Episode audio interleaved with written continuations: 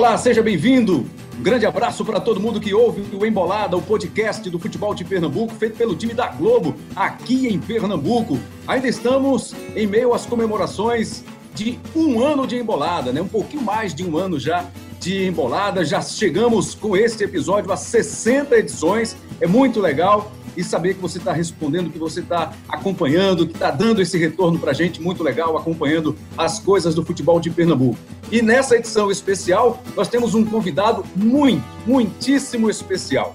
Jair Ventura, o técnico do esporte, vai participar com a gente, vai responder as perguntas do time que foi escalado para este episódio. Vamos ter a presença e a participação de Cabral Neto, nosso comentarista aqui do Embolada, dos canais Globo, a participação do Diogo Marques, do repórter Diogo Marques, fazendo também uma reportagem especial para o nosso Globo Esporte. Camila Alves, que é repórter do GE, setorista do esporte, que acompanha o dia a dia do time rubro-negro nessa disputa de campeonato brasileiro. Então vamos lá e vamos ter também algumas perguntas dos nossos internautas, dos nossos ouvintes, para você que acompanha o podcast Embolada, baixando pelo seu aplicativo de preferência ou pelo ge.globo/podcasts, ge.globo/ps são os caminhos para você ouvir o nosso papo, a nossa embolada. Bem-vindo, Jair Ventura. Eu vou começar com uma pergunta de um internauta, né, de um, um ouvinte que tem sempre acompanhado e é bem interessante a pergunta dele, é o Kleber Guzmão. Eu vou me permitir começar com essa pergunta dele, que eu achei bem legal. Como você vê o Jair de dois anos atrás com o Jair de hoje? Que comparações, que diferenças você já pode apontar para a gente desses dois anos em que você ficou fora do mercado e está voltando agora no esporte? Bem-vindo ao Embolada, Jair Ventura. Obrigado pela sua participação. Obrigado pelo convite. Um bom programa para todos.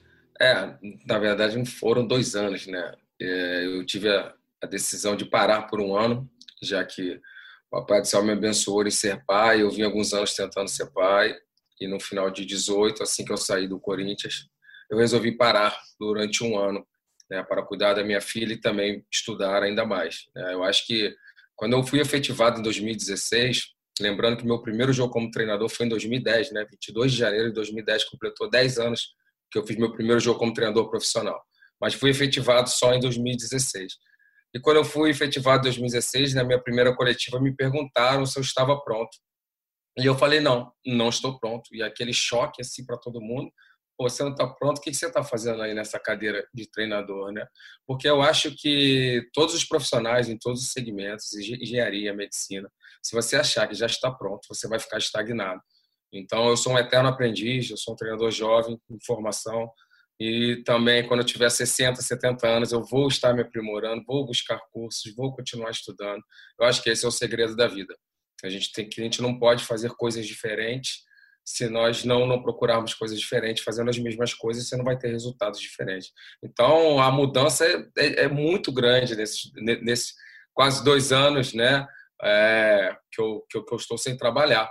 Lógico, deixando claro que um ano foi foi por opção ainda teve a situação da pandemia, né, a paralisação, mas eu já sou diferente de ontem, eu não sou nem diferente do Jair do, do Corinthians, né, esse tempo foi muito bom para mim, o Cabral, que é um cara que, que, que estuda bastante aí também, estava vendo os comentários dele, eu parei para sentar para ver todos os meus, jo meus jogos, meus gols, pude fazer um, um levantamento muito bacana de toda a minha carreira, então, assim, foi, foi um período muito bom para estudo, lógico, conciliado em, em, curtir a minha filha, mas do momento que a minha filha já começou a me chamar de papai, é, eu comecei a atender as propostas que nesse período eu tive e só agradeci.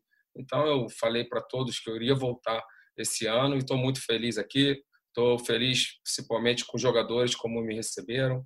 Né? Eu acho que o treinador precisa muito dos jogadores, eles são os grandes protagonistas e eles me, eles me abraçaram de uma maneira muito bacana, estão comprando a ideia. Ainda é muito cedo, é muito cedo, não é porque a gente vem de duas vitórias que está tudo certo, tem muita coisa para implementar, tem muita coisa para a gente. Eu conhecer características dos jogadores. Ah, você não estudou esse tempo todo, você não, assistiu, mas é diferente quando você trabalha, você conhece onde você pode usar, onde não pode usar, o modelo de jogo que você vai implementar. Eu sou um cara extremamente imutável.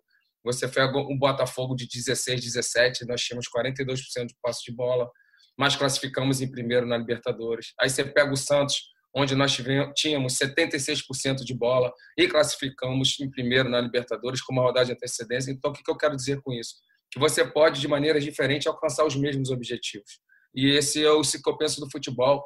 Né? Você vê o Roger Machado jogava de uma maneira no Palmeiras e jogou de uma maneira no, no, no Bahia. Não, então vai, vai depender das características dos nossos jogadores.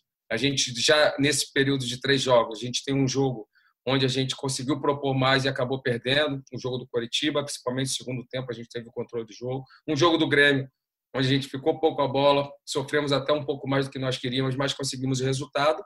E chegou o jogo do Goiás, aquele jogo que todo treinador quer. Que você consegue ter o controle total do jogo, das ações do jogo, com posse de bola, número de finalizações e o mais importante, que é o futebol que todos nós queremos, o gol, né? Então, muito, muito, muito feliz nesse, nesse início de trabalho aqui no esporte. Legal, agora vamos então o nosso cumprimentar o nosso comentarista Cabral Neto, citado pelo Jair nessa primeira resposta aí. Ele tá ligado, viu, Cabral Neto? Fique atento aí nas avaliações, porque o Jair tem acompanhado atentamente também. É um cara que isso é muito importante, né? Aquele técnico que chega, o próprio jogador, não, eu não vejo nada, eu não ouço nada, eu não leio nada eu me abstenho, eu, tenho, eu crio uma bolha para evitar críticas e até elogios. Não é o caso do Jair, pelo que a gente percebe, Cabral Neto, isso é muito legal, é muito interessante, né? Verdade, Rembrandt. Um abraço para você, para Camila, para o Diogo, para o Jair. Seja bem-vindo aqui no nosso Embolada, Jair. É verdade, Rembrandt. Tem que ficar atento para também não ser tesourado pelo treinador também, né? Isso também é uma via de mão dupla, né? A gente tem que, a gente que trabalha com crítica tem que também aceitar quando ela acontece. Mas, Jair, eu queria te fazer uma pergunta muito em linha com o que você estava respondendo agora. Como, como conseguir conciliar é, o pouco tempo que você assumiu o clube com os poucos treinamentos que você consegue ter, né? Até agora você conseguiu pouquíssimo tempo entre um treinamento e outro, você vai ter um pouco mais de treino na outra semana, mas ainda assim muito pouco. É, e conseguir fazer com que o time consiga ter caras diferentes, né? por exemplo, o Fortaleza, que o Rogério Ceni tem um amplo domínio sobre o elenco, né? São quase três anos, exceto uma saída rápida para o Cruzeiro. Ele consegue fazer mudanças jogo a jogo. Proposta de jogo é muito mais fácil para um técnico que consegue ter todo esse controle pelo período que ele está lá. Para você é muito mais difícil. E você conseguiu fazer isso já nessa primeira semana, né? exatamente nesse exemplo que você deu aí. Contra o Grêmio, o esporte teve uma cara mais é, defensiva, como o jogo pedia, e até o gol cedo também influenciou nesse aspecto. E contra o Goiás já foi um outro time, né, valorizando mais a bola, trocando passes, com aproximação, trabalhando, elaborando melhor o jogo. Como é que você consegue conciliar isso? Como é que você vai continuar tentando conciliar, conciliar isso? É, eu faço uma analogia que é trocar o pneu com o carro andando. Né? Quando pois o é. treinador aceita um desafio desse no meio da competição, mas é a nossa vida, vocês vão me conhecer agora e vocês vão ver que eu não sou um cara muito de desculpa, eu não sou um cara muito de mimimi, chororô. A gente tem que dar um jeito na, na, na situação que nós temos. E eu faço isso através de muitos vídeos. Eu chamo de treino em sala, onde a gente senta, a gente avalia. Os estudos mostram como você consegue conciliar a oratória com a imagem, você absorve muito mais o conteúdo. E é isso que a gente faz que a gente quase não pode ir para campo. A gente tem um, um, um, fisiologista que, que quer me matar quando eu quero treinar um pouquinho mais, os comportamentos, e os comportamentos ele vem através de treino, né? não tem milagre. Então, isso é um grande dificultador para a gente, comissão que chega agora. Mas eu, o que é mais importante é o que eu falei, Cabral, é o, o jeito que os jogadores me abraçaram, estão comprando a ideia. Eu senti que, assim, que eles assimilaram muito rápido o que a gente pensa. Mas é o que eu falei, tem muita coisa ainda para a gente implementar o que eu penso de futebol né, e conhecê-los melhor dentro da característica. Você vê que a gente jogou no 4-4-2 losango, depois passamos para um 4-4-2 quadrado, depois no segundo tempo nós já fizemos um 4-3-3. Eu não me prendo muito a um sistema único, respeito demais treinadores que não abrem mão do seu sistema e adaptam jogadores que não têm a característica para não sair do sistema né, que, eles, que eles preferem. Eu não, sou um cara extremamente mutável dentro disso. Os jogadores que estiverem no melhor momento, eu vou encaixá-los. Né? Eu cheguei a jogar uma semifinal de Paulista quanto o Palmeiras, que era o time a ser batido, que era como se fosse o Flamengo hoje, o maior investimento do país, e a gente entra com quatro atacantes, né? E um, um, deles tinha 16 anos, que era, o, que era o Rodrigo, a gente vence o jogo e sai nos pênaltis, enfim. E já joguei também com quatro volantes, quando a gente foi enfrentar o Nacional do Uruguai, onde a gente venceu, mas também você falou muito bem que eu assisti, eram quatro volantes que jogavam. O, o, o Lindoso hoje que está no, no Internacional, a gente foi buscar ele no Madureira ele era o camisa 10 e faixa, o cara do último passe, o cara da bola parada, eu trago ele para primeiro volante. O Bruno foi um dos meus artilheiros fazendo essa o lado direito do, do Losango. O João Paulo era um camisa 10 na base do Inter. Então, assim, na verdade, você pode jogar com, com quatro caras que são considerados volantes, mas com funções ofensivas. Tanto que o nosso gol foi do João Paulo pisando na área, que a gente consegue dar, início à nossa classificação na, nas oitavas. É isso que eu penso de futebol. Olha só, antes de cumprimentar os nossos repórteres, o Diogo Marques e a Camila Alves, uma informação aqui. Nós estamos fazendo essa gravação na véspera do jogo do esporte contra o Fortaleza, que vai ser nesta quarta-feira, dia 9 de setembro. E nesse momento em que a gente está gravando, Jair, só para você saber também, essa, esse mundo de, de técnico de futebol, né? O Itamar Chuli acabou de deixar o Santa Cruz agora há pouco. No Globo Esporte nós tivemos a entrevista ao vivo do técnico Itamar Chuli, ex-técnico do Santa Cruz. E o Santa Cruz já anunciou Marcelo Martelotti. Vai ser o técnico para a sequência do time na Série C do Campeonato Brasileiro.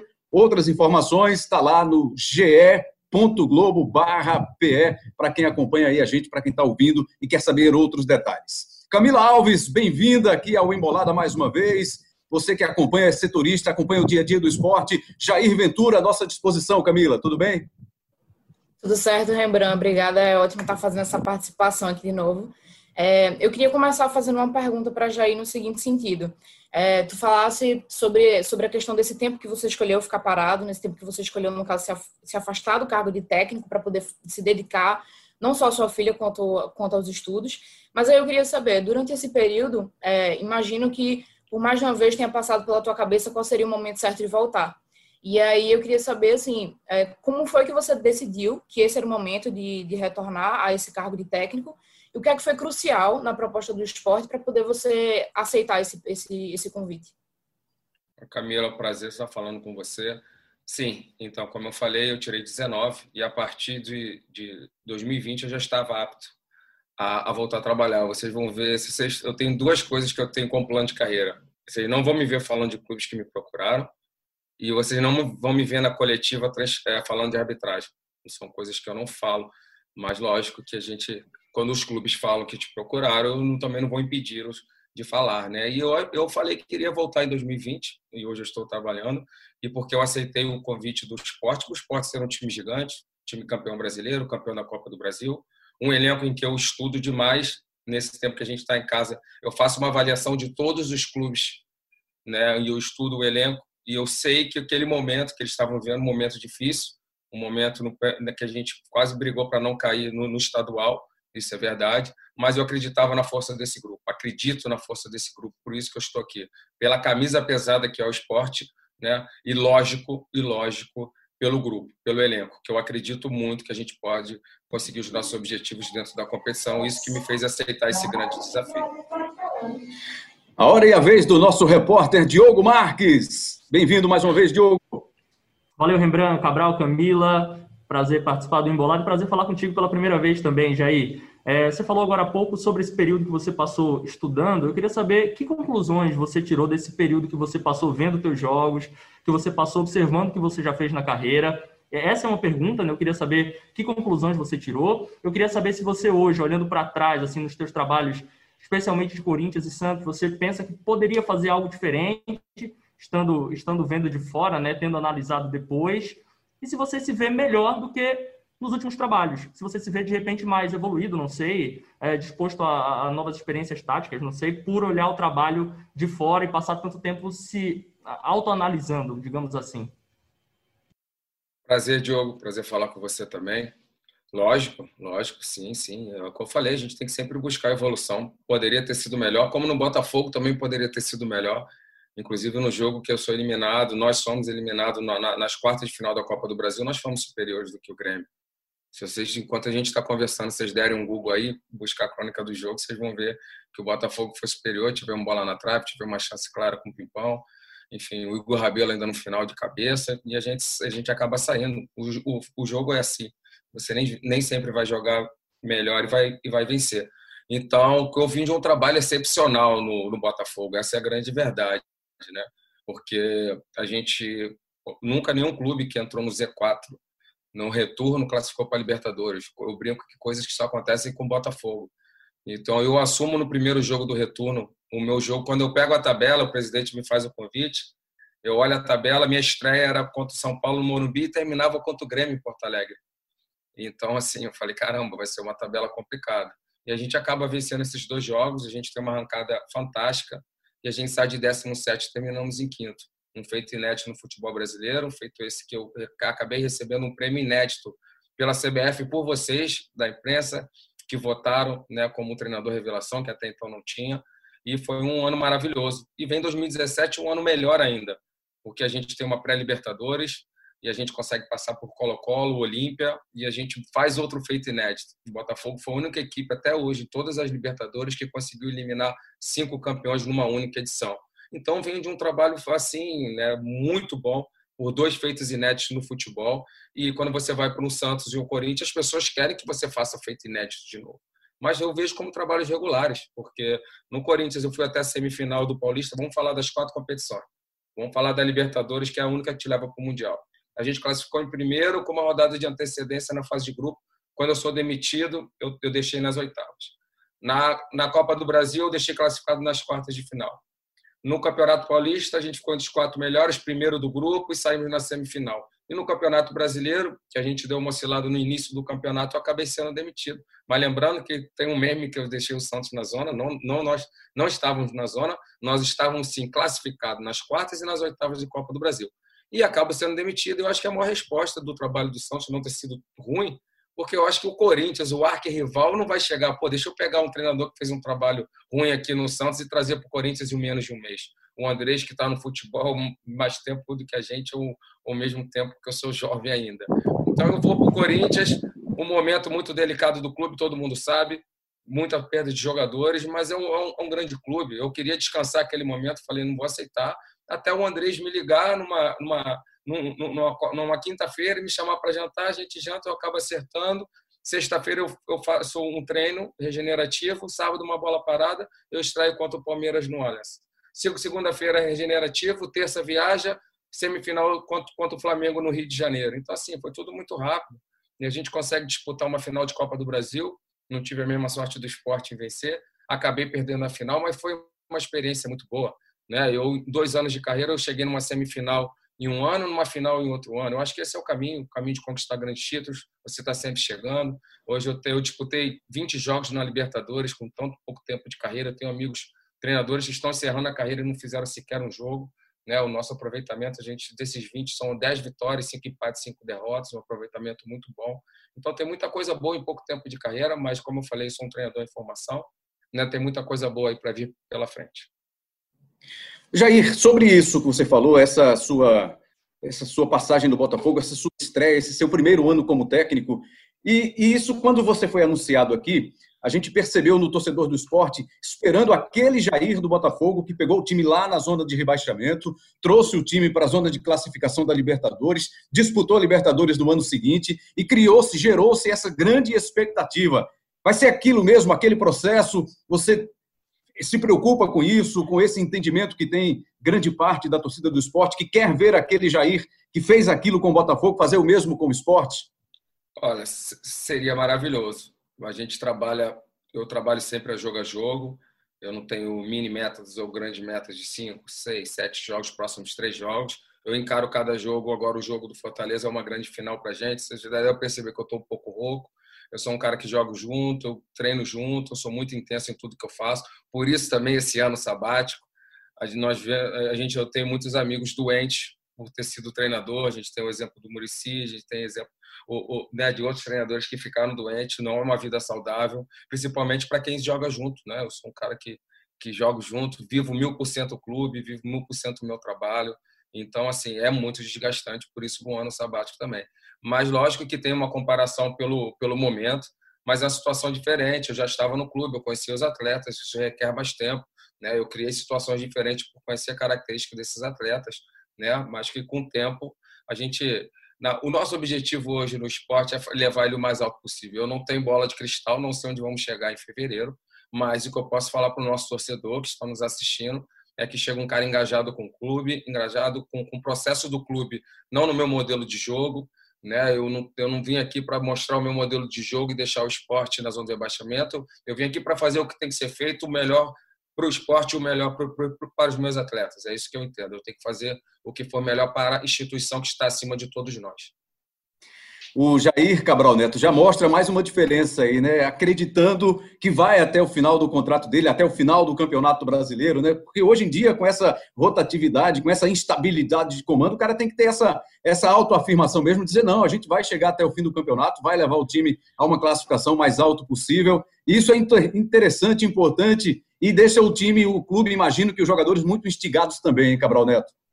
Pois é, Rembrandt, esse é um, um, hábito bem ruim né, do futebol brasileiro, né? esse imediatismo, essa troca de treinadores, isso complica demais né, o entendimento dos jogadores, a memória tática, a memória do modelo de jogo dos atletas acaba sendo comprometida, o jogador entra num, num ritual de estar sempre fazendo coisas diferentes, enfim, é algo realmente muito, muito ruim para o futebol brasileiro que atrasa muito o nosso futebol. Né? Então, eu gosto muito de ver trabalhos longos, porque acho que eles acabam, no final das contas, dando melhores resultados. Agora, Jair, é, a gente, no Globo Esporte da segunda-feira, a gente abriu para perguntas de torcedores, né, para eu ir lá no estúdio, responder algumas perguntas. E teve uma que se repetiu muitas vezes e eu queria jogar essa pergunta para quem melhor pode responder, que é você.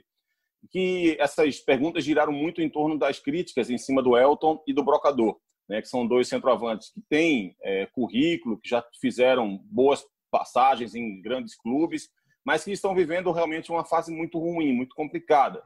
E muitas perguntas giravam em torno da possibilidade de você parar de jogar com centroavantes de referência e de repente utilizar o Bácia. Algo parecido com o que você fez no segundo tempo diante do Grêmio. É, e eu dizia lá que não é tão simples assim no futebol atual você simplesmente tirar um centroavante da equipe pelos benefícios que ele, que ele acaba trazendo taticamente e colocar uma espécie de falso 9. Isso demanda, inclusive, tempo para treinar. Mas quem pode responder melhor é você. É, você pensa, você analisa alguma possibilidade de fazer esse tipo de mudança ou você quer recuperar o Elton e o Brocador para jogar com eles? Acho que depende da circunstância, Cabral. Você foi muito feliz, eu assisti você falando. E é um, é um cobertor curto. Se eu, se eu, eu, ganho velocidade, eu perco a parede e a, a situação de conseguir manter a bola um pouco mais na frente e temporizar para a nossa equipe sair compacta eu ganho em transição, fico mais veloz. Então você tem que saber o que, o jogo está pedindo. Naquele momento do Grêmio a gente já tinha feito o gol, então eu optei em deixar um ataque mais leve e buscar as bolas nos passos. Acabamos tendo dificuldade na transição em acertar esse passe atrás da última linha do Grêmio, que faz uma marcação individual. Lembrar que eu tinha 10 dias de clube, o Renato tem 5 anos, é o maior treinador em longevidade no, no país.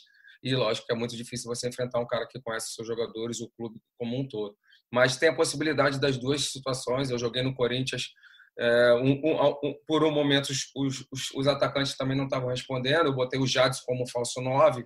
Eu posso fazer isso, já fiz isso no Botafogo. Esse jogo do Colo-Colo que eu falei da pré-Libertadores, eu jogava com o Roger, mas eu precisava, eu já estava com resultado e era um jogo mata-mata. Eu optei em jogar com o Montijo, fazendo falso 9 já fiz isso diversas vezes. Eu sou um cara que, como eu falei, sou muito mutável e tem existe as duas possibilidades sim. A sua análise foi perfeita, eu concordo com ela.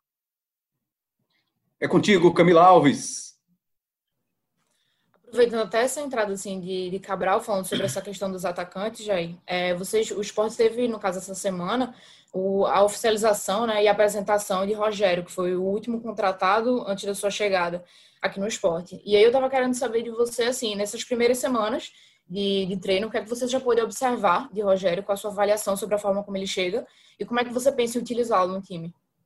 Então, tem essa possibilidade, o Rogério ser, esse atacante polivalente, pode fazer as três posições ali, né? No, no 4-3-3, de nove ou pelas duas beiradas, mas a gente sabe da característica dele de jogar pelo lado esquerdo, um jogador que a gente conhece, né, experiente, teve Botafogo, São Paulo, enfim, tem um currículo muito bacana. E lógico que ele veio fora de forma, tem uma situação física, a nossa fisiologia e preparação física trabalhou muito para acelerar, o percentual dele de gordura caiu, os testes foram melhorando cada vez mais até que, que nós trouxemos ele para esse jogo. Então, de maneira gradativa, a gente pensa em usando. Eu não posso dar ritmo para um jogador no Campeonato Brasileiro. Como é que eu vou entrar como Fortaleza e dar ritmo para um jogador? Depois tem Palmeiras, Inter, enfim, são muitos times grandes, são muitos jogos pesados se a gente tivesse um estadual, dá para você fazer isso, mas vai ter que ser de maneira gradativa e, lógico, dentro da resposta dos, dos demais companheiros. E eu faço sempre uma rotatividade daqueles jogadores que não vêm rendendo. Né? Eu uso meritocracia, mas deixar claro que essa meritocracia, a avaliação é minha, não é certa, não é errada, mas é o que eu penso do futebol. E dentro disso a gente vai sempre tentar, né, botar aquele melhor que está para poder ajudar a nossa equipe como como um todo. A próxima questão é sua, Diogo Marques. Jair, é, a gente viu que você tentou, de repente, manter um pouco do, do, que vinha sendo o trabalho do Daniel Paulista, né? não chegar e fazer grandes mudanças. As mudanças que a gente viu que você fez é, foram ali no, no meio-campo, né? Um, é, a gente fala três volantes, mas a gente vê que, que, que o Betinho sai um pouco mais, não, não, é um esquema exatamente de três volantes ali fixos, só, só focados na marcação. E você mudou no gol também, e teve a mudança da lateral esquerda ali, que, enfim, não, não foi nem exatamente uma escolha tua, mas uma necessidade, né, por conta da, da situação do Sander.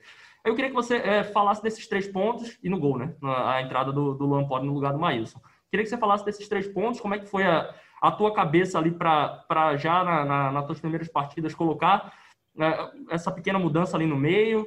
Como é que está sendo, na tua visão, Luciano Juba, com toda essa carga de responsabilidade que ele está tendo de jovem a assumir a titularidade numa Série A, no lugar do Sander? E também, como é que foi a tua decisão no gol ali para, naquele jogo, tirar o Maílson e colocar o Lampoli? Lógico, eu acho que todo treinador deixa o seu legado. O Daniel deixou o legado dele, com certeza, e a gente tem que usar o que tem de legado maneira positiva e a gente deu sequência. Eu não gosto, quando eu cheguei no Corinthians nessa situação também de meio de, de campeonato, esse, esse jogo que eu falei do Palmeiras no Allianz, eu mantive a última equipe que tinha perdido aqui, inclusive, né, em Fortaleza para o Ceará. Eu mantive, não posso fazer mudanças. Eu vou, a gente vai fazendo ajustes de acordo com o jogo, de acordo com a resposta do, é, dos atletas. Eu não acredito em mudanças radicais. Eu acho que o impacto é muito grande. Então, por isso, de maneira gradativa, a gente vai fazendo mudanças. É, eu tinha visto alguns jogos do Ricardinho, eu vi um jogador com muita mobilidade, o GPS dele é quase sempre o, o que mais percorre. Ele entrou na área contra o Coritiba, quase fez um gol. Ele entrou na área no nosso último jogo, quase fez um gol. O Betinho, um cara que tem, deu uma assistência, tem um bom passe, né? é, um, é, um, é um médio que a gente fala, né? Esses dois caras hoje que estão tirando o espaço dos camisas 10 clássicos, né? O Ajax joga no 4-3-3, o Real joga no 4-3-3, o Liverpool joga. A maioria dos clubes hoje jogam no 4-3-3 e sem esse 10 organizador, com esses médios que fazem muito bem esse box-to-box, é o que a gente cobra deles. Né? Não é porque a gente está com três homens ali que nós vamos ser defensivos.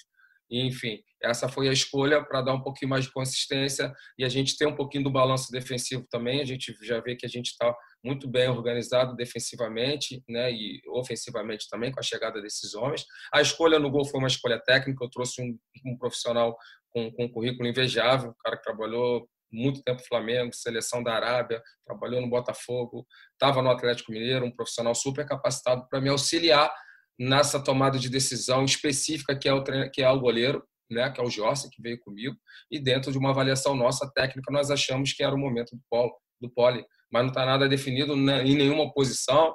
A gente a gente está aí, eles têm que ter que suar dobrado para conseguir manter a sua posição no time. Não está nada definido. A competitividade tem que ser ao todo tempo. Eu não gosto de garantir titularidade de ninguém, porque isso gera não gera competitividade no grupo. É sempre bom ter essa competitividade, um respeitando quem está jogando, mas querendo buscar o seu espaço dentro da equipe. É isso que eu acredito. E a, a outra, faltou qual, Diego? A outra? Faltou tá. a lateral esquerda, né? A situação do Sander e do Juba. A lateral esquerda foi, eu, não tive opção. Fui surpreendido com a situação do Sander, que, que, que, eu, que eu mantive no time e foi bem no nosso jogo, foi bem, mas ele acabou saindo e por meritocracia eu achei que era o momento de manter o Juba. O Juba deu uma resposta muito boa contra o jogo do Grêmio, um jogo que foi praticamente em cima dele o tempo todo com o Orihuela ali, né? Foi um jogo muito pesado, onde ele sofre o amarelo, mantém um equilíbrio de, de terminar o jogo sem ser expulso e a gente sofre muito pro lado esquerdo, mas ele consegue resistir bem. E então foi uma prova de fogo muito bacana. E dentro desses vídeos que a gente que eu te falei de treino em sala, nós fizemos algumas correções e a tendência é que ele cresça, né? Já tem uma assistência agora no último jogo, né? Acho que é legal a gente falar de quando a gente fala de números, que a gente ah, joga na transição, como é que joga? A gente tem hoje eu tenho nós temos quatro gols desde a minha chegada. 75% em organização ofensiva, Cabral. De, de, de, ataque posicional, a gente com a bola, atacando. Você viu o primeiro gol, os outros dois gols a gente trabalhando a bola, não foi em transição, não foi em bola parada, mas vai ter também. A gente vai trabalhar tudo. A bola parada, sim, que foi o pênalti, né, de quatro gols, um pênalti e três em ataque posicional. Mas eu acredito que todas as fases do jogo têm que ser trabalhadas da mesma maneira. Eu sempre falo do exemplo que o Mourinho perguntaram para ele, ainda há pouco, deve ter uns 5, 6 meses, qual é a fase do jogo mais importante? Se atacar ou defender? Ele falou, não tem como você tirar de contexto as duas. Elas estão sempre no mesmo contexto, porque quando você ataca, você tem que pensar em defender. E quando você defende, você já tem que ter estratégia para atacar. Eu não posso roubar a bola e pensar no que eu vou fazer. Já tem que ter mecanismos para você fazer quando você está atacando quando está defendendo. E sobre o Luciano Juba ainda, né, que você falou, já tem até uma assistência, um passe para gol contra o Goiás, e foi muito bem. E esse cruzamento que ele fez, esse passe foi com o pé direito, não foi nem com o pé esquerdo, né? Ele puxou para o direito, fez o cruzamento e tinha feito, participado também de outros lances de ataque muito bem, tanto ele pela esquerda como o Patrick ali pela direita. Eu tenho uma pergunta aqui do Luiz Henrique, que mandou pergunta também para você. Só que é uma pergunta que ela pode, de repente, o cara está ouvindo o podcast a qualquer momento e o jogo já ter passado, que é muito específica para o jogo do, do Fortaleza, mas vale para situações parecidas. Ele pergunta aqui, o Luiz Henrique, se você pretende utilizar uma marcação alta para pressionar a saída de bola do Fortaleza, porque o Fortaleza tem aquela saída lá de trás, né?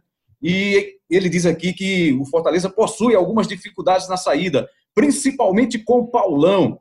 Você vai revelar essa estratégia agora aqui, Jair, de repente? Olha, aí, aí, aí vocês me arrebentam, né? É uma estratégia é sempre, é sempre tem que ser um segredo. Eu lembro que a gente, a gente no curso da CBF foi, foi uma situação engraçada. Né? Eu terminei a licença pro ano passado também, que é o nível o maior nível da, da CBF. E tinha um treinador, né? É, e ele falou assim: não, eu não tenho problema em revelar meu time. E eu revelo, não tem problema, eu passo. Aí eu falei, beleza. Eu falei, eu não gosto, né? Eu gosto de fazer surpresa, porque é uma situação diferente. Eu sou, eu fui observador técnico muitos anos. E quando você estuda uma equipe, ela vem com alguma modificação, encaixe de marcação vai ser diferente, as fases ofensivas vão ser diferentes. E aí eu, ele continuou falando, falando, e quando ele passou, aí eu falei, pô, lembra um jogo nosso e tal? Aí ele falou assim, lembro.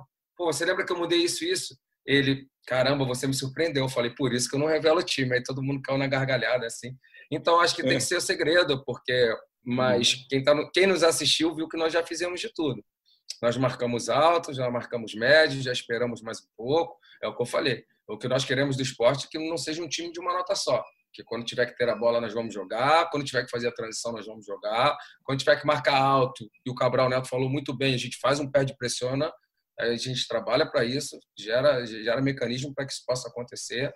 Né? Então, assim, a gente tem que pensar em todo momento do jogo. Eu sou um cara muito detalhista, né? Sou um pouco chato nisso, que eu cobro eles demais, porque eu falo para eles assim: eu só posso cobrar de vocês o que eu passei para vocês. Então, eu tenho que passar todos os detalhes, todos os momentos do jogo, para que eu possa co cobrá-los. Ainda é pouco tempo de trabalho do Jair aqui no Recife, Cabral Neto, mas a gente já está te dando muitos elementos aí para suas análises, para os seus estudos mais uma chance para você debater com ele, Cabral. Sem dúvida, Rembrandt, sem dúvida. É sempre muito, muito legal ouvir treinadores, né, especialmente treinadores do, do nível do, do, do, Jair Ventura, a gente também vai absorvendo, vai aprendendo né, e vai conseguindo observar isso também acontecendo dentro de campo, né, que é o mais importante. E eu queria, Jair, agora que você falasse sobre algo recente, né, sobre algo que todos vocês, treinadores, estão aprendendo a conviver que é a história do ter cinco mudanças para fazer no jogo. É, é, algo que, assim, num primeiro momento, num primeiro impacto, todo mundo deve pensar, pô, muito melhor, né? Você tem a chance de fazer cinco alterações, de mexer na equipe, de melhorar o condicionamento físico, e é verdade que isso é muito bom nesse sentido. Mas, ao mesmo tempo, se você não tiver cuidado, você pode desorganizar teu time, né? Se você mexe cinco vezes, você pode, de repente, algo que está dando certo na, naquele momento, você uma, uma mexida pode ser o suficiente para degringolar uma grande desorganização na equipe. Como é que você está lidando com esse aspecto? Eu tenho percebido, inclusive, que você tem feito alterações, por exemplo, o Bassa tem entrado sempre, o Mugni tem entrado sempre, o Marcão voltou a ganhar oportunidade com você. Como é que você está lidando com esse novo aspecto da tua profissão aí, que pode ou não ser duradouro, né? Já que há uma confirmação até o próximo ano, pode ser que fique por mais tempo, pode ser que não. Como é que você está lidando com isso? Olha, eu sou a favor das cinco substituições. Eu fiz muita live nesse período que eu fiquei sem trabalhar e sempre me fizeram essa pergunta. E lógico que se você tem um elenco, quem tem um elenco qualificado, vai levar vantagem. Mas eu sou a favor, sim, sou a favor das, das mudanças. Concordo com você que, de repente, de maneira né, direta, você pode mudar muito, mas você tem mais opções. Você pode mudar o sistema, você pode criar variações. Então, eu sou a favor e eu torço até que ela possa ficar mesmo pós-pandemia. Eu sou a favor das cinco mudanças e eu acho que ela é benéfica sim. Camila e Diogo estão aí preparando reportagens sobre esse embolado, sobre essa conversa. Camila Alves. Lembrando, eu queria até aproveitar sobre vocês chegaram a falar é, sobre a situação de Juba, né? Assim, dessa utilização dele no time e tal. Eu sei que a primeira, a primeira opção por ele foi até por uma questão de o Sander não estava à disposição, né, para esse jogo. Mas até na segunda partida ele chegou a ser titular novamente, já com, com o Sander né, no banco de reservas. E aí eu estava querendo saber de ti, Jair, é, quando tu chegasse agora aqui no clube, do, agora aqui no esporte, o que é que tu encontrasse no sentido de trabalho da base aqui no clube, qual a avaliação que tu faz disso e como é que você pensa em trabalhar esses atletas no clube, principalmente levando em conta assim que, que o esporte tem investido nessa questão, né, de ter, de utilizar os atletas da base até visando uma futura venda. Olha, eu, Camila, ótima pergunta. Eu sou um cara que fui oriundo das categorias de base, né? Eu, eu, antes de tornar treinador, passei por todas as categorias. Eu fui auxiliar técnico na sub-15, na sub-17, na sub-20, treinador do sub-20 um ano. Então, nesses meus trabalhos, a gente tem muitos jogadores que a gente acabou lançando, né? Porque quem revela é o clube, o treinador só tem que ter o cuidado de saber o momento, modesta parte, de lançar esses jogadores. Eu tinha um jogador no Botafogo, numa Libertadores de 17 anos, que hoje tá, foi vendido para o Barcelona. Eu tive no Santos um jogador de 16 anos, foi o jogador mais jovem a fazer um gol na Libertadores, que é o Rodrigo, foi vendido para o Real Madrid. E, eu, e a gente, fora isso, a gente, a gente tira o Pituca no Santos do Santos B também, que não tinha feito nenhum jogo pelo profissional, fazendo o que eu fiz essa semana. Nós fizemos um treino com sub-20, onde eu pude avaliar os, os meninos. Eu sou um cara que, antes de olhar para fora, eu tenho que olhar para dentro. Eu vejo o treinador como um aporte financeiro para o clube.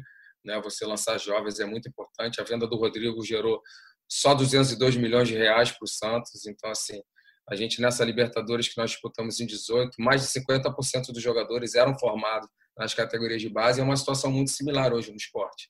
Que você, de maneira gradativa, ir lançando, sabendo aproveitar o jogo certo, a hora certa para não queimá-los, tem um momento de preservar também, e isso aí acho que cabe muito ao treinador. Mas eu gosto, não tenho problema algum. Estou falando de duas competições, da competição que é mais competitiva que todos, que é a Libertadores, que a gente sabe que as faltas são mais fortes, que o juiz deixa correr mais, e eu tive jogadores titulares com 16 e 17 anos.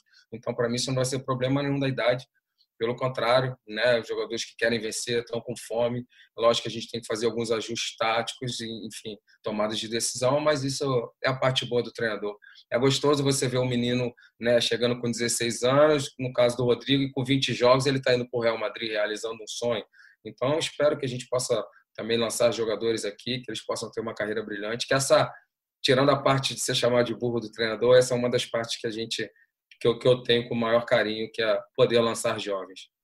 Mas essa de burro não incomoda muito, não, né, Jair? Isso aí. Faz parte. Faz parte. Qual é a nova, Diogo? Tá no, a gente está tá conduzindo pacote. aqui. É, está no pacote, exatamente, Jair. A gente está conduzindo aqui porque está cada um né, em, um, em um local diferente, por isso essa condução para a gente não embolar no meio de campo. É contigo de novo, Diogo. Para não ter um embolado, eu diria, né, Rembrandt? É, e agora não tem porque não tem torcida na arquibancada, né? Pelo menos isso. Jair, voltando aqui, é, eu, queria que, eu, eu, queria fazer duas perguntas, uma de dentro do campo e outra de fora. A de dentro é o seguinte: queria que você falasse um pouquinho sobre a estrutura do esporte que você encontrou aqui. Não sei se você já tinha passado no CT treinando com outra equipe, enfim, mas de dentro, como treinador, como é que você avalia lá a estrutura do centro de treinamento, toda a estrutura que o esporte te oferece de trabalho? E fora do futebol, eu queria te perguntar se você já conseguiu ter vida aqui no Recife se você já conseguiu parar um pouquinho para conhecer alguma coisa da cidade, já conseguiu se divertir de alguma maneira aqui, conhecer praia, enfim, já que é a tua primeira vez trabalhando aqui no Nordeste. Olha, a gente vira treinador, a gente é, não tem mais tempo, né? Perguntaram, eu fiquei sete meses no Santos, não fui à praia nenhum dia. Não tive, não tive esse prazer ainda, né? A gente está muito focado no trabalho, então acho que vai ter, pode ter um momento para frente, mas é o que eu te falei, eu já descansei bastante, né? Eu acho que um ano já deu para para eu descansar bastante. Então, agora é o momento de focar, o momento de trabalhar. Eu te falei, eu, eu vivo mil por cento clube. A estrutura fantástica do esporte, não tem um ai para falar. Tudo muito funcional, tudo muito próximo, né? concentração, sala de vídeo, enfim, os campos. Acho que isso não vai ser nenhum problema para a gente poder implementar o nosso trabalho. A gente teve agora, né, nesse fim de semana, um exemplo muito negativo aqui no futebol de Pernambuco, Jair, que foi relacionado a jogadores do Náutico que saíram para festas, aglomerações e tal. Jogadores acabaram afastados aí temporariamente pelo clube. Como é que você está lidando com isso no esporte? Qual é a resposta dos jogadores? Os protocolos que devem ser cumpridos, né, por causa dessa pandemia que não acabou definitivamente, ainda não passou aqui no nosso país. Como é que está sendo para você também lidar com esses protocolos todos, com todos esses cuidados vivendo no mundo do futebol, Jair? É um, um novo momento para todos nós. Né? O futebol ele não é a parte do mundo, né? Nós somos seres humanos, corremos riscos.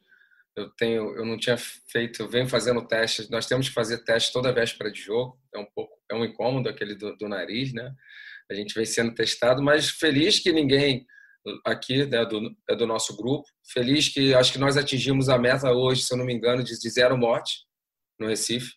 Se eu não me engano, não foi isso? Foi isso. Então, assim, feliz de, estar tá diminuindo, mas a gente não pode abusar, né? Para que, que não tenha uma nova onda. O meu maior medo é que volte uma nova onda se a gente deixar de fazer o que tem que ser feito, cuidar da higiene, cuidar desse distanciamento social.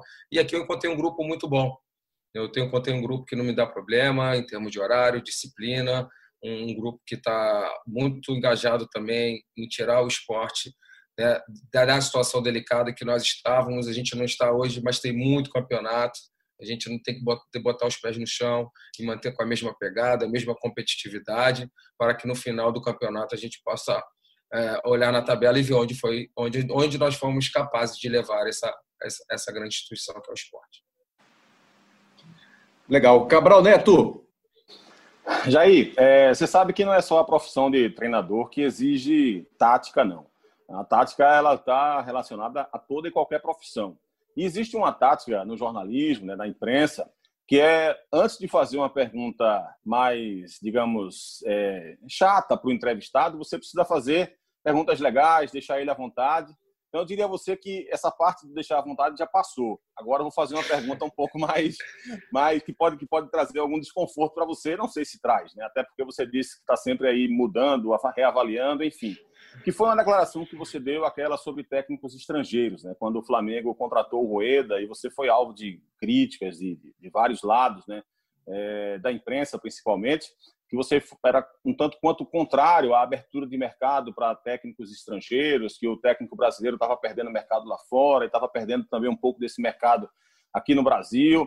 É, queria saber se você reavaliou isso, se você continua pensando dessa forma. Existem vários técnicos estrangeiros hoje em posições de destaque, né, em grandes clubes. Qual, é, qual a tua visão hoje sobre esse trabalho de treinadores que vêm de fora para o Brasil? Tá. Você sabe qual é o meu nome todo? Rapaz, eu sei que o seu sobrenome é bem complicado, né? Jair, alguma coisa, Ventura. Não, né? não, fora, não, né?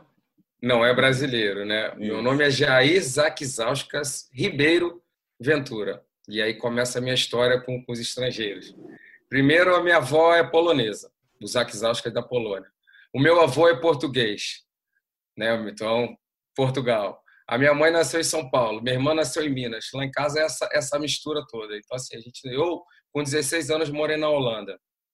Depois eu morei na Grécia, eu morei um ano na França, dois anos no Gabão, dois anos na Arábia. Como é que eu posso ter algum preconceito, né, falar xenófobo, alguma coisa contra estrangeiros. Não. O meu único, o meu único dizer naquele momento foi de uma reciprocidade, que eu acho que isso eu, eu acabei sofrendo por isso, né? Até porque tinha na mesma semana só um Botafogo e Flamengo na semifinal de Copa do Brasil, onde a gente ia enfrentar o Rueda, e acabou tendo uma repercussão muito grande. Mas acabou que acho que foi positiva em outro aspecto, da reciprocidade. Naquele momento, em 2017, os treinadores brasileiros não poderiam trabalhar fora do país não estou falando de competência, gente. Se é bom, se nós somos piores ou melhores que alguém. Porque nós não tínhamos uma licença. E esses treinadores que vêm trabalhar no Brasil não são exigidos uma licença.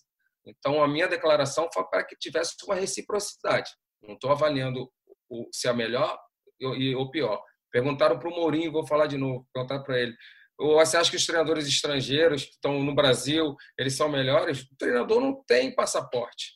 Não é porque ele nasceu em um lugar que ele é melhor que o outro. Tem bons treinadores e não tem bons treinadores estrangeiros. Tem bons treinadores brasileiros, não tem bons treinadores brasileiros. Tem bons tem treinadores jovens prontos e tem treinadores jovens que não estão prontos. Tem treinadores experientes ultrapassados e tem treinadores experientes super atualizados. Existem bons profissionais. Eu acho que o teu passaporte, acordo com o passaporte, onde você nasceu, não define se você é bom ou não. Né? Então, minha declaração foi por isso, pela reciprocidade. E hoje a CBF conseguiu. Hoje, se nós tivermos a licença Pro e cinco anos de Série A, a gente tem o direito de trabalhar na Europa. É um sonho que eu tenho trabalhar fora do país. Eu me preparei para isso. Hoje eu falo inglês, eu falo francês, eu estudei para isso. Eu tenho vontade de trabalhar e todos os treinadores são bem-vindos aqui, desde que a gente também possa trabalhar fora do nosso país. Então, feliz com essa reciprocidade. A gente aprende demais, principalmente eu como jovem treinador. O Jesus fez um trabalho fantástico aqui no país. Ah, mas ele tinha um time bom, mas tinha o dedo do treinador. A gente sabe que outros grandes, grandes clubes com grandes elencos não funcionaram e ele fez funcionar de uma maneira muito bacana. Nós aprendemos demais com ele. Tem o São Paulo que vem fazendo um trabalho ótimo. Lógico que teve um que ficou no, no Havaí sete jogos, teve do Damel que não ficou, tem um monte também que não deu certo, mas eu acho que eu, como jovem treinador, eu aprendo demais com todos esses grandes treinadores, independente de onde eles nasceram. Tá aí, então, muito legal a declaração do Jair Ventura. Jair, a gente vai caminhar aqui para a parte final. Você tem compromisso, tem treino do esporte daqui a pouquinho para você comandar. Estamos certo? É isso mesmo, né? Tem, isso. Tem. É, eu vou finalizar com Camila com o jogo. Passagem do Cabral, pois não? Só, só uma, uma curiosidade, já que a gente está indo para a parte final. Eu queria tirar uma curiosidade com o Jair. O Jair nasceu nove anos depois do tricampeonato. Então, o Jair não viu o Jairzinho em ação. É, o Jair sabe da, da Copa de 70 com os mesmos mecanismos que todo mundo sabe de quem nasceu depois, né? Como, como é que foi conviver e como é que foi aprender, né, aos poucos, saber quem era teu pai e quanto ele representava para a seleção brasileira? Eu só, ah. só trazer aqui, Jair, só um instante tem muita gente ainda ouvindo, né? De repente não pode estar associando. O mundo do futebol praticamente sabe que você é filho do Jairzinho, furacão da Copa de 70, mas de repente tem alguém aí ouvindo agora o podcast. Jair, Jair Ventura, Copa do Mundo 70. Você é filho do Jairzinho, furacão de 70, grande ídolo de todos nós do futebol. Jair. Ah, um orgulho muito grande, né, Cabral? Pô, você é o que você falou, ainda muito jovem, todo mundo vinha autógrafo na época, não era selfie, né? Todo mundo ficava pedindo autógrafo. Eu falei, cara, por que todo mundo pede autógrafo pro meu pai, né? E a gente vai crescendo, você vai entendendo, né? E eu saí de casa muito cedo atrás do meu sonho. Eu sou um cara que eu nunca me. É, eu poderia, eu agradeço a Deus todo dia hoje. Eu acredito em reencarnação. E se tiver reencarnação, eu quero nascer filho do, do Jairzinho de novo. Porque pelo homem que ele é, pela pessoa, lógico que pelo profissional, mas o pai, um cara de caráter, um cara que me ensinou tudo que eu sei hoje, conduta, olhar nos olhos, falar a verdade, eu acho que isso que é o mais importante. A minha maior virtude hoje, o que eu mais me orgulho é de todos os clubes que eu passei, não ter tido problema de gestão, de falar a verdade para os meus jogadores. Acho que isso é muito bacana. Muitas pessoas me perguntam como eu tão jovem consigo gerir jogadores né, da minha mesma da mesma idade, como foi o Sheik, que é, sete, que é do meu ano 79, como foi o Danilo no Corinthians 79, o Jefferson, um jogador super experiente, grandes craques, ídolos, e eu tive essa gerência muito boa. Então, isso é um orgulho muito grande. Isso vem muito, lógico, do caráter da, do ensino que eu tive. Mas, é o que eu falei, até os 16 anos, onde eu morei com meu pai, que 16 anos eu fui atrás do meu sonho de ser jogador de futebol, aonde, lógico, que não ia dar certo, porque ele levou tudo da família, né? Não tinha como. E eu acabei parando com 26 anos, onde eu fui estudar educação física e foi a melhor decisão, né? Que eu comecei minha carreira muito jovem. Como eu falei, eu fiz meu primeiro jogo com, com 29 anos, treinador profissional. E o meu, o meu pai, eu pude observar agora, vou te falar a verdade, de ver todos os jogos de sequência, graças a vocês, a Sport TV agora na pandemia, passou todos os jogos de 70, e meu telefone dele bombou, porque os meus amigos da minha idade ou idade próximas, ou até um pouco mais velho, que não viram, ficaram, o que, que seu pai jogou em 70? Que força, que técnica, que velocidade. Jogaria assim, porque hoje a gente fala muito que o futebol está forte, né? Que tem muita força física os números aumentaram em números de intensidade e de percorrer, mas você vê, não, não falando dos demais, que foi para mim a maior seleção, é, não só de futebol, né, mas de esporte coletivo de todos os tempos, você dá uma goleada numa final, mas a performance dele com o Pelé, assim, principalmente que os dois tinham muita técnica e força, não fazendo um comparativo, o rei é o nosso rei, mas nessa Copa, né, que foram jogadores junto com o Gerson, lógico, Clodoaldo, enfim, toda a equipe, mas eles com muita força, os jogadores, e assim, os meus amigos ficaram assim, cara, eu tô impressionado com teu pai. Eu falei, pô, eu também. Eu já tinha visto os jogos, mas não de maneira consecutiva. Então, como foi de maneira consecutiva, foi muito bacana. E é um orgulho muito grande. E eu passaria tudo de novo para ser filho desse grande cara que eu tenho orgulho demais. E o que é que o técnico? Ventura né? hoje? O que é que o técnico Jair Ventura hoje faria de diferente para o Jairzinho, jogador lá naquela época, especialmente em 70? Mudaria de posição? Como é que faria com ele, Jair? Ele é tá louco? Rembrandt. Tá é doido? oh, aí, é o que todo treinador quer, ter um jogador desse, né? De repente eu não estaria rouco, né? Você fica até mais tranquilo no banco de reserva. Ou ele pegava a bola no meio de campo, ia driblando todo mundo e fazia o gol. Qual, qual o mérito ali? É, e assim, a gente, não, a gente, não, pode esquecer de falar do Zagallo, né, gente? Porque é. o, o velho Lobo ali, muito jovem ainda também, você gerir cinco camisa 10, a seleção recheada, né? O PC no banco, um time fantástico. E você vê, a gente fala de futebol moderno, de organização, que o Brasil é conhecido pelo, pelo, pelo, pelo jogo individual, não coletivo, e você tenta quebrar isso, né? Quem teve a oportunidade de assistir todos os jogos viu uma equipe extremamente organizada, extremamente tática, e dentro disso, eu acredito para o futebol também, o Zagallo é um, é um mestre, é uma referência para mim, que ele conseguiu potencializar os individuais dentro de um coletivo muito forte. Você vê sim que tinha marcação, você vê sim que tinha um time organizado e dentro disso ele consegue potencializar esses valores individuais que eram fantásticos. E muita coisa que pode ser ainda aproveitada né, nos dias de hoje para o nosso futebol, certamente. Camila Alves, da sua parte, para você finalizar aí, o que é que você quer saber mais do Jair Ventura? Eu sei que vem muita coisa aí também no GE para todo mundo acompanhar. É, para poder encerrar, eu queria saber do Jair, é, assim, quem seria atualmente tua maior referência é, nesse trabalho como técnico? Assim, enquanto treinador mesmo, quem seria tua maior referência? Boa, boa pergunta, Camila. Sempre me fizeram essa pergunta desde o início, quando eu virei treinador. E assim, é, eu não posso mentir para vocês. A minha maior, meu maior motivo de virar treinador foi o amor pelo jogo, o amor de ler o jogo, entender o jogo. Eu ainda um operário que eu fui da bola dos times por onde eu passei, eu já gostava de entender o jogo, sabe, de estratégia, de pô, isso aqui, isso aqui eu posso ganhar o jogo aqui, isso aqui do adversário eu tenho que neutralizar, sabe? Eu sempre fui um apaixonado pelo jogo, o jogo como um todo, estudar, ler o jogo, ler o jogo, o que está acontecendo, o que está passando. Então esse foi minha, meu grande motivo de, de virar treinador. Uma lógica que nós temos, eu, nós temos admiração por vários treinadores, falei do Zagallo, Pelé, né, diversos treinadores aqui que foram super vitoriosos. Hoje a gente tem o Klopp, que eu gosto muito do estilo, gosto do Pepe, lógico, por tudo que ele faz também, mas o, o Pepe, por ser um cara mais mutável, você vê que ele não é um treinador de uma nota só, por vezes você vai ver uma bola longa do Van Dijk no Mané, por vezes você vai ver um jogo de aproximação, né, de ataque posicional, né? Então assim, eu gosto muito do, lógico, é mais fácil falar que ele é campeão hoje, Você né? falou do Klopp, né?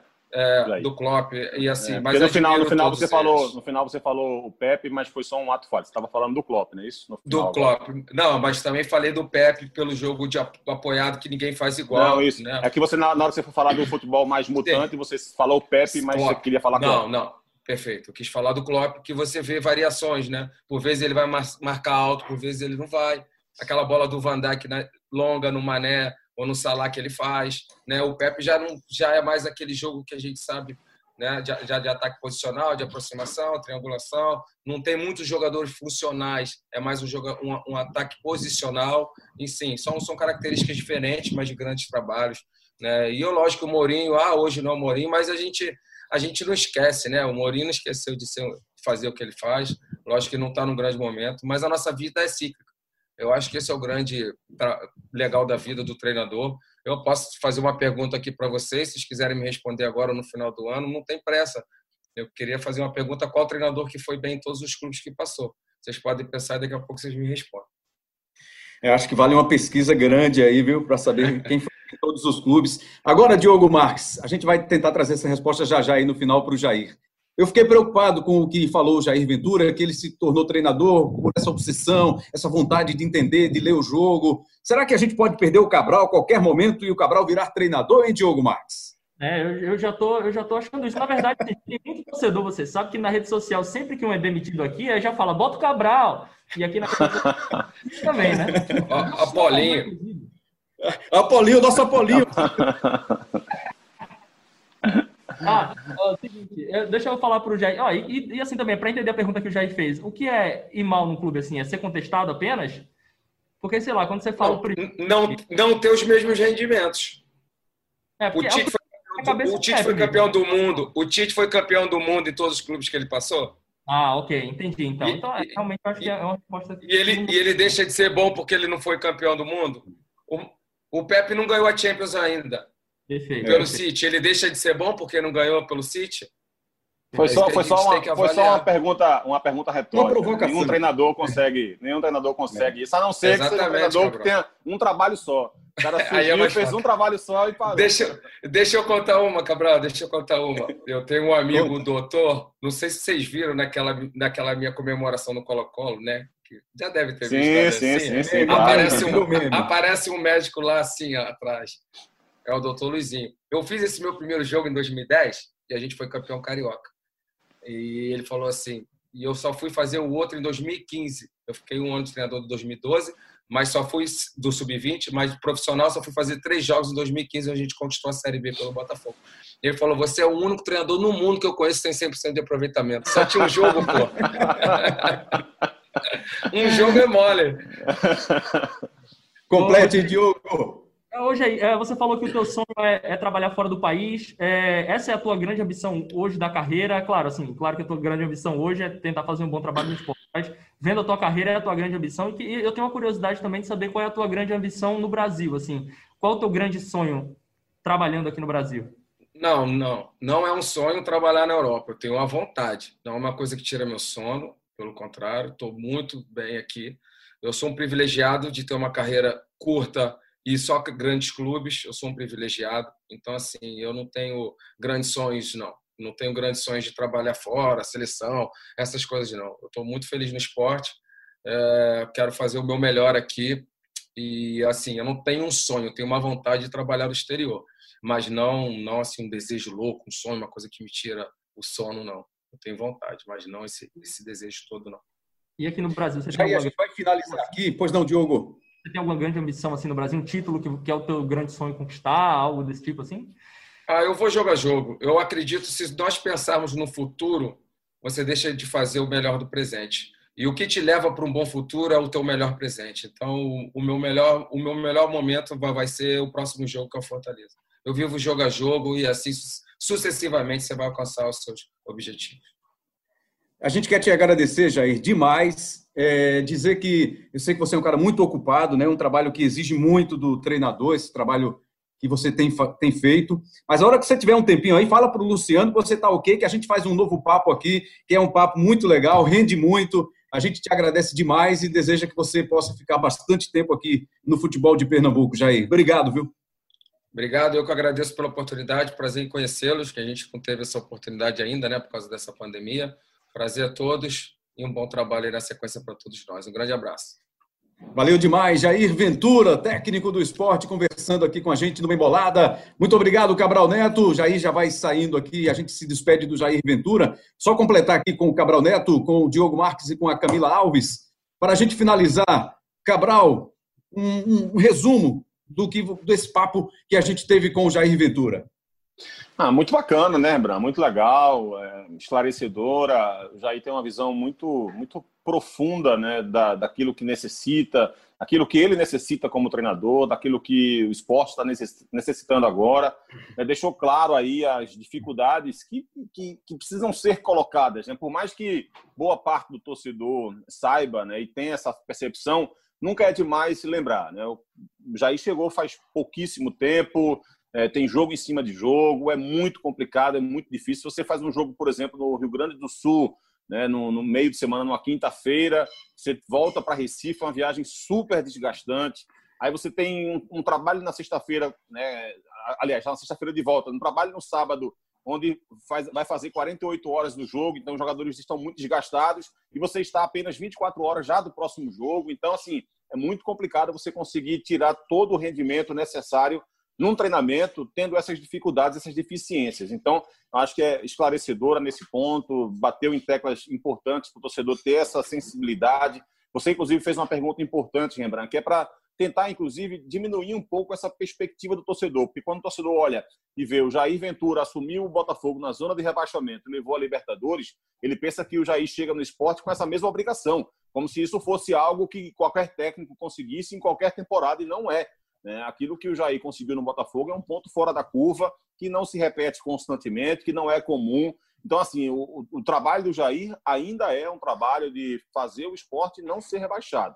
Esse é o primeiro plano. Se as coisas forem dando certo e forem deixando o esporte chegar, aí é outra questão. Ele pode, de repente, beliscar uma Sul-Americana, até porque é, é, a, a, distância entre você fugir do rebaixamento e conquistar uma vaga na Sul-Americana em termos de pontuação não é tão grande. Né? Então, abre essa perspectiva de quem foge do rebaixamento brigar também por Sul-Americana. É bom ainda ter essa expectativa ainda com os pés no chão, com tranquilidade. Já é um cara capacitado, mas é bom não criar expectativa além da demanda que ele pode oferecer. Valeu, Cabral Neto. A gente ainda ia ter muitas perguntas né, para o Jair Ventura. Um programa de três horas seria mais ou menos suficiente para a gente esmiuçar muitos, muitas coisas aí com o Jair Ventura. Diogo Marques e Camila Alves, que estão preparando também reportagens sobre o assunto, sobre a entrevista com o Jair Ventura. Valeu para vocês, meninos. Valeu, para mim valeu, Rembrandt. Eu acho que a, na, na, reportagem do Globo Esporte o torcedor vai ter ali um, um aperitivo, mas o, o torcedor que que consumiu o nosso podcast vai poder conhecer um pouco mais do Jair, porque assim, a, a, gente já conhecia um pouco do trabalho dele, né? Ele trabalhou em três grandes clubes, ele conseguiu mostrar ideias de jogo dele, mas agora a gente fica bem com a, a depois desse papo tão longo, com o esporte sendo foco, a gente vê que o esporte está em boas mãos, com um treinador que tem boas ideias, né? Que tem ideia para colocar em jogo, que é estudioso, que está querendo fazer um bom trabalho, porque ele precisa disso também para a carreira dele. E, e deu para perceber que, além de ser muito estudioso, de ter boas ideias, ele está muito focado também em fazer um bom trabalho aqui no esporte. E muito focado em todos nós também, né? Cabral Neto que se cuide, porque ele tá, o Cabral Neto fala. E, na verdade, tá é o que eu percebi, né? É, e ler, e ler também as suas reportagens, hein, Camila? Isso é bom, é saber, o repórter saber que o personagem está atento, está acompanhando, está lendo o que se escreve sobre ele, né? É todo mundo sempre acompanhando esse processo, né, Rembrandt? Mas acho que valeu demais, sim, a conversa principalmente para a gente ter esse primeiro panorama, assim, né, do que aqui, do que Jair pensa sobre o esporte, mas não só sobre o esporte, mas sobre esse período que ele, que ele teve antes da chegada aqui no clube, né? Muito bem. Camila Alves, Cabral Neto, Diogo Marques. Eu quero aqui abraçar o Matheus Liceias. Deixa eu ver mais aqui. Tem muita gente que participou mandando perguntas. O Luiz Henrique, Hugo Almeida, Guilherme, Lucas Coelho. Deixa eu ver mais aqui. Kleber Guzmão, tem um Clisman, Clisman Guzmão, Marcelo Henrique, toda essa galera aí que participou, que mandou perguntas. Não deu tempo, logicamente, de fazer todas as perguntas. A gente fez aqui uma triagem, fez algumas perguntas para o Jair. Quero agradecer demais a todos vocês, ao Léo Bianchi, que esteve com a gente também aqui nesse apoio tecnológico. Valeu, Léo Bianchi, produtor do Hoje Sim, do nosso querido Kleber Machado. Um abraço para todo mundo. A edição aqui do nosso Embolada é do Elias Romaneto, com paciência e competência. O cara tá voando, hein? E agora fazendo diário também nas transmissões do Sport TV e do Premier. Muito bem, Elias Romaneto. A produção aqui do nosso Embolada. Ei, ei, Rembrandt. Diga lá. Epa, antes de falar do Daniel Gomes, aquele bigodinho do nosso Elias Romaneto, meu amigo, caprichado. Não, nota Caprichado, 10. hein? É, é. Lembrava, lembra aqueles filmes de época do Rio de Janeiro, aqueles dançarinos da, né, da década de 50. Palapa, né? Meu amigo, tá de parabéns, nossa Elias Toma Neto, viu? Um, é, um, Valeu. Um, é um bigode moleque, eu diria. Tá certo. E do nosso Daniel Gomes, o nosso produtor agora, hein, Cabral Neto? Esse é, esse é bronca, viu, Rembrandt? Esse é, é pau pra toda obra. Como é que você diz? É, é, é craque. É o, é o craque que joga em todas. Verdade, joga em todas as posições mesmo. O homem é, é todo terreno, como, como se diz no futebol. É o box to box, todo terreno. Valeu, valeu demais, valeu demais. Coordenação de podcasts do nosso Rafael Barros, gerência de podcasts do André Amaral, o nosso CEO do Embolada, Lucas Fittipaldi. Valeu, galera, muito obrigado por você ouvir mais uma edição. Essa é a edição de número 60. Estamos ainda em meio às comemorações do primeiro ano de vida do nosso Embolada. Um grande abraço para todo mundo e até a próxima! Estaremos juntos!